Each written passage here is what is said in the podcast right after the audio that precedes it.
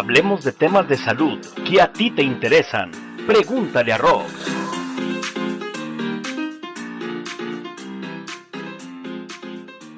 Gracias por acompañarme en un episodio más en Pregúntale a Rox. Rocío López Fonseca le agradece el favor de su atención. Hoy hablaremos sobre las mascotas. Sí, Dicen los investigadores que no se han encontrado evidencias suficientes para determinar que las mascotas se enfermen de coronavirus o puedan transmitirlo.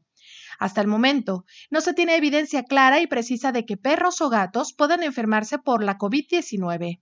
Sin embargo, los perros y gatos sí pueden enfermar, pero de otro tipo de coronavirus, que solo afecta a las mascotas y producen otros síntomas, pero solo les afecta a ellos, no transmiten esas infecciones a los humanos. Así nos lo explicó la médico veterinario zootecnista de consulta interna del Hospital de Pequeñas Especies de la Universidad de Guadalajara, Rebeca Aurora Granado Gil. Mire, actualmente, de hecho, en la, información eh, pues más reciente de una asociación española, donde tienen un poquito pues más de relación, de más, más información, donde emiten ellos que pues actualmente no hay evidencia de que realmente nuestras mascotas este, u otros animales domésticos inclusive puedan ser infectados primeramente por este nuevo coronavirus. Entonces eso es lo, lo primero, ¿no? Y lo principal. Y por lo tanto, pues no hay evidencia tampoco en que las mascotas u otros animales pues puedan ser una fuente de infección para las personas, ante no se haya detectado primeramente esta, esta enfermedad.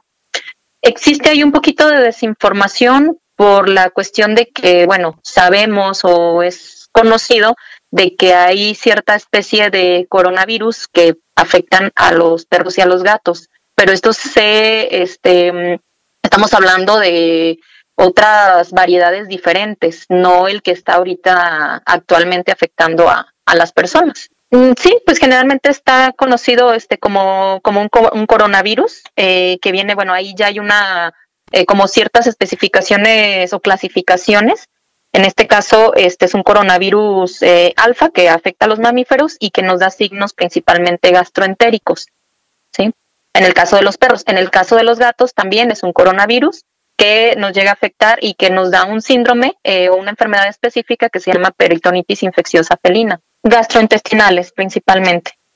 Bueno, hay reportes y hay muchos estudios desde hace bastantes, bastantes años eh, que se ha reportado la pues eh, alta incidencia, prevalencia de este tipo de virus en, en animales domésticos pero sin llegar, de hecho, en este, en estas enfermedades ya existe una vacunación, o sea, ya existe un biológico que previene que se puedan enfermar de este tipo de, de virus en nuestros perros. La médico veterinaria Rebeca Granado Gil hace un llamado a los dueños de mascotas para que éstas cuenten con todas sus vacunas para evitar que enfermen. El Centro de Control de Enfermedades de Estados Unidos destaca que hasta que no se conozca más acerca de cómo afecta el coronavirus a los animales, se debe de tratar a sus mascotas igual que a sus familiares humanos para protegerlas. La CDC recomienda que los dueños de mascotas limiten la interacción de sus animales con personas fuera de su hogar o con otros perros y gatos.